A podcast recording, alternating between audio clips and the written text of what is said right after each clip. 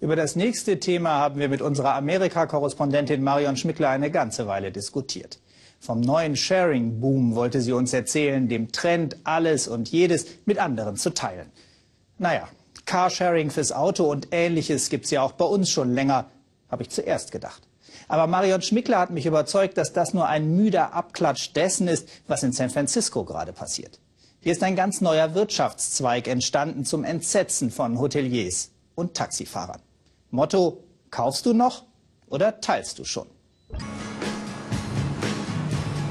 Die Stadt, in der Träume zu Trends gedeihen. San Francisco.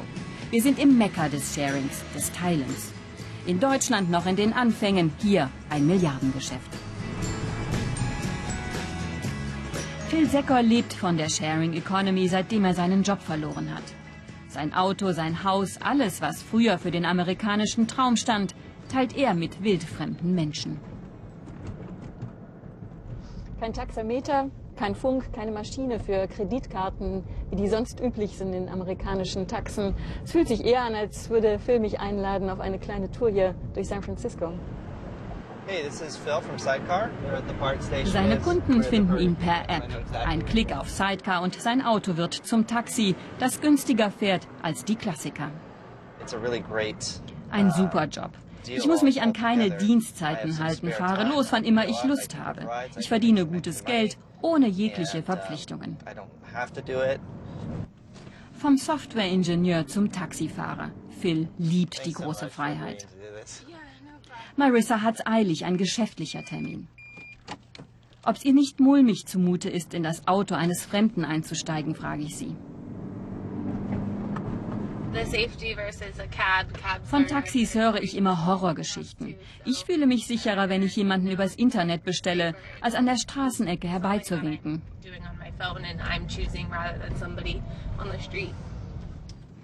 Elf Dollar per Klick von ihrer Kreditkarte abgebucht. Phil bekommt fünf Sterne, Bestnote.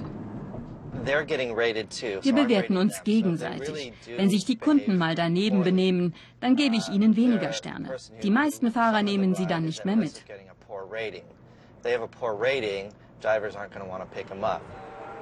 Rosinenpicken nennen das die Profis, die Tag und Nacht im Einsatz sind.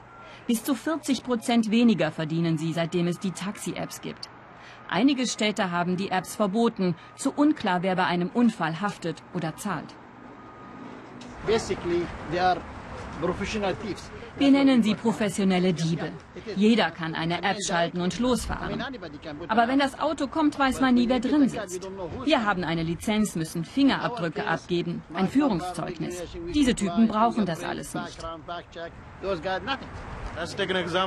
Nehmen Sie ein anderes Beispiel. Kann jemand in seinem Garten ein Restaurant eröffnen? Nein, weil man in einem Privathaus kein Gewerbe betreiben darf. Es ist illegal.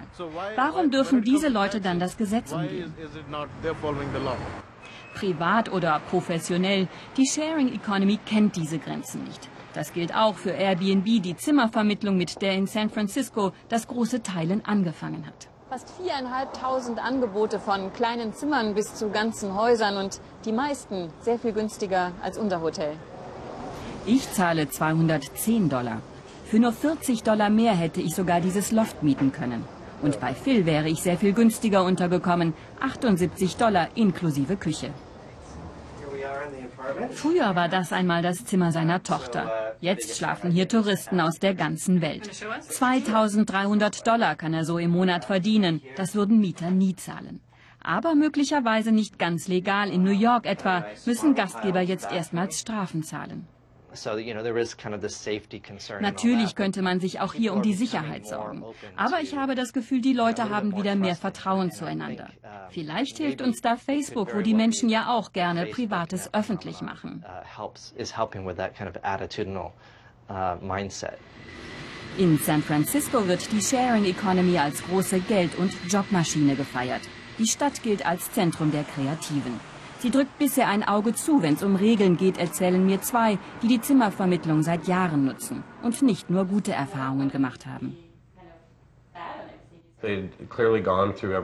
Ich hatte einen Gast, der mir die ganze Bude auf den Kopf gestellt hat, erzählt Mike. Alles Wertvolle war weg, die Wände zerkratzt, mindestens 8000 Dollar Schaden. Gruselig. Die Polizei hat versucht, die Täter anhand der E-Mails zu finden, aber erfolglos. Stephen Jones glaubt nicht mehr an die heile Welt des Teilens und nicht erst seitdem Airbnb Mike mit seinem Schaden allein gelassen hat. Die Zimmer, die Mikes Hausgemeinschaft auch weiter vermietet, seien durchaus vergleichbar mit Hotelzimmern. Nur dass Airbnb nicht die 14,5 Prozent Hotelsteuern zahlen wolle, so wie es die Stadt mittlerweile fordert.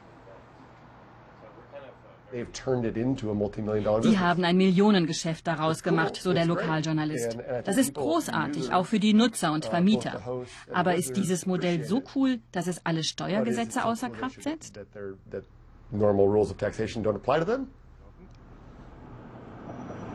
Ein Unternehmen, das 150 Millionen Dollar im Jahr umsetzt, Steuerhinterzieher? Gesetzesbrecher?